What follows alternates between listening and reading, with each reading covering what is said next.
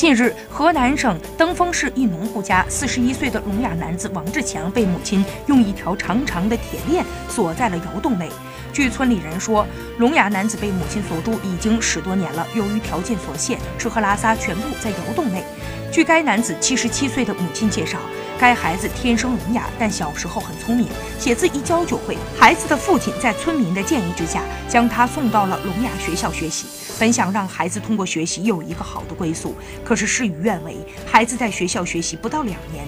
不知为啥开始变得精神不正常起来，最后发展到攻击别人。